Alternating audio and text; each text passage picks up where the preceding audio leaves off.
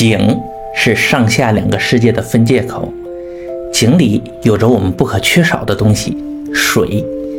水带给人生命，在某些时候也会剥夺人的生命。所以说，井里带来生机，也潜伏着危险。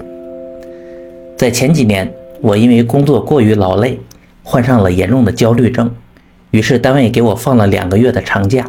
让我去一个非常偏僻的山村里休闲散心。我来到这个山村，就住在一位老乡家中，每天在家里看看书，在山中散散步，对我的心理状态确实有很大的帮助。没多久，我就在村里混得很熟了。这个村里有很多水井，据说是以前开矿的时候，为了测定地下的水脉而钻出来的孔。等后来这里建了村子。就就地取材，将这些孔改造成了水井。这里的井实在是太多，几乎是每家都有一个，所以这个村子有一个奇特的名字——白井村。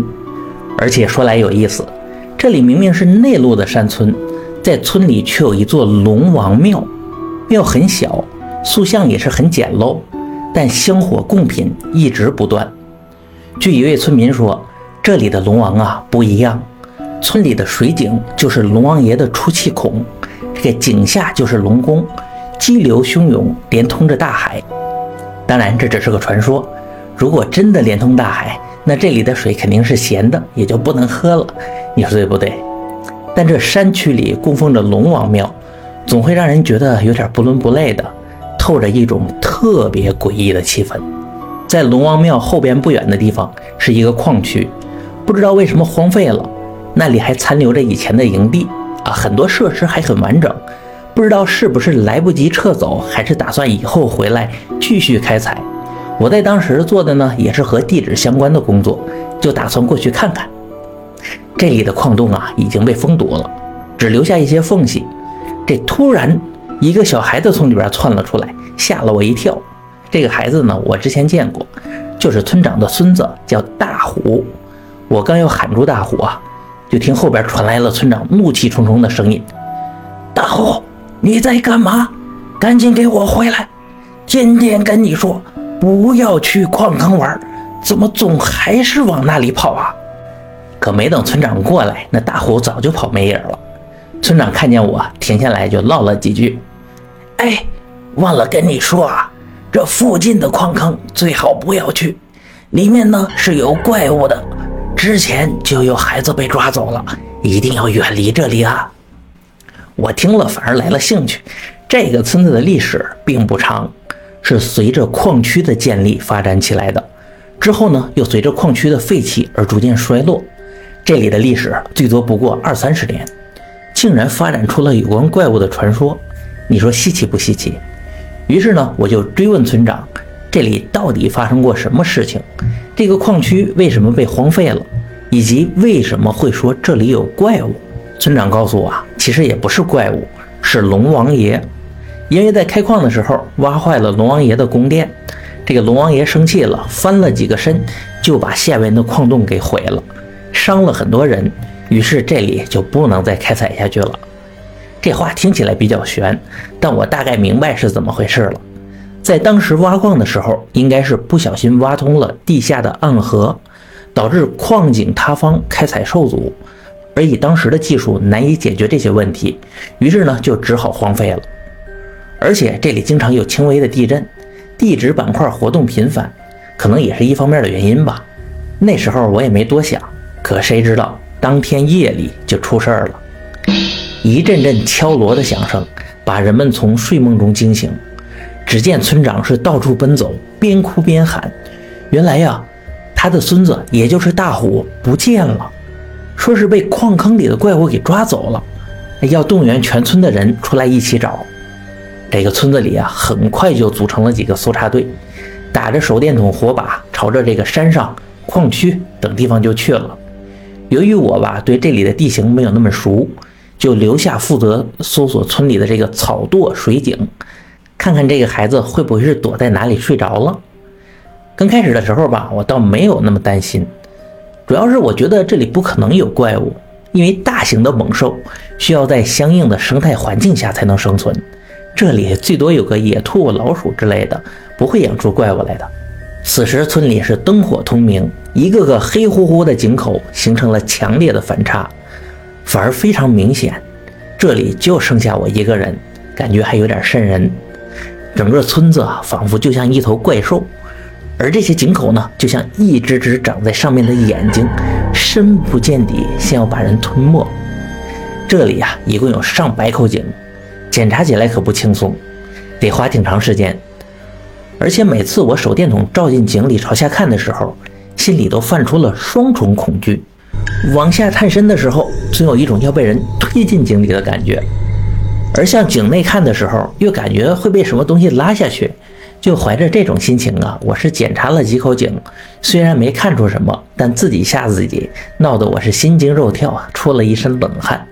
于是我扶着井边休息了一下，可就这个时候，突然传来了一阵轻微的地震。之前说过啊，这里是经常地震，我也就见怪不怪了。可这次不太对劲，井里呢竟然泛起了水花声。我拿起手电筒朝下照了过去，这口井很深，这光线打在水面，折射出一种若隐若现的奇异反光，总感觉呀，这水面下一点的地方有个亮晶晶的圆乎乎的东西，这几乎有半个井口那么大。我就把桶扔了下去，想砸一下看看它到底是什么。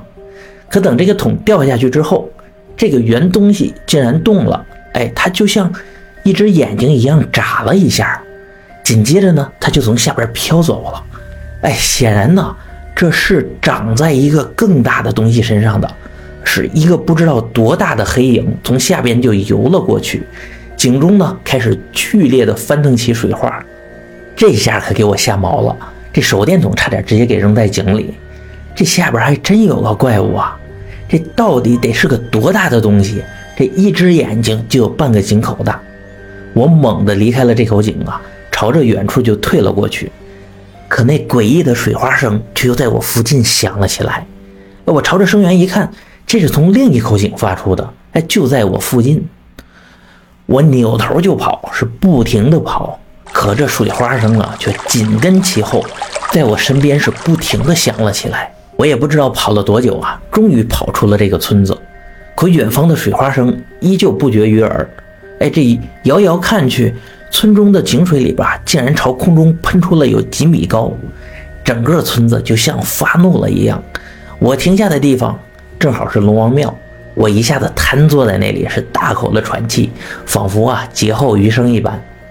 就这样，我躲在龙王庙里，是远远的看着这愤怒的村子，水花声不断，我生怕有什么怪物是冲破井口钻出来抓我。就这样，战战兢兢的过了一夜。等到天色泛白的时候，这里是逐渐安静下来。在外边搜索的这些村民们呢，也是陆陆续续就回到了村里，看着村长领着大虎，哎，应该是没事儿。我这提着的一颗心呢，也总算是放了下来。这一晚上可真是不太平。从村民那里得知，这里还发生了两件怪事。第一件肯定就是关于大虎的。大伙儿呢在山上和矿区翻了个遍，可竟然一无所获。最后反而是去山下的一个搜救队找到了大虎。当时大虎呢就躺在山脚下的一个小河附近，不知道是睡着了还是晕了过去。哎，身上呢蹭了点泥水，但并没有大碍。问他发生过什么事情，大虎只记得哎自己白天在矿洞附近玩耍，后来呢也不知道睡着了还是怎么的，再醒来的时候就已经到这个河边了。而第二件事就更怪了，这几十上百人在外边搜索啊，可等回来的时候，竟然全都找不到村子了。哎，这里的一草一木，村民们熟悉的不能再熟悉了，可就是说什么也找不到回村的路。直到快天亮，大伙才像突然醒过来一样回到了村子。我呢就把晚上的诡异经历跟村里人讲了，但村民们只是简单安慰了我几下，就不再提这个事儿了。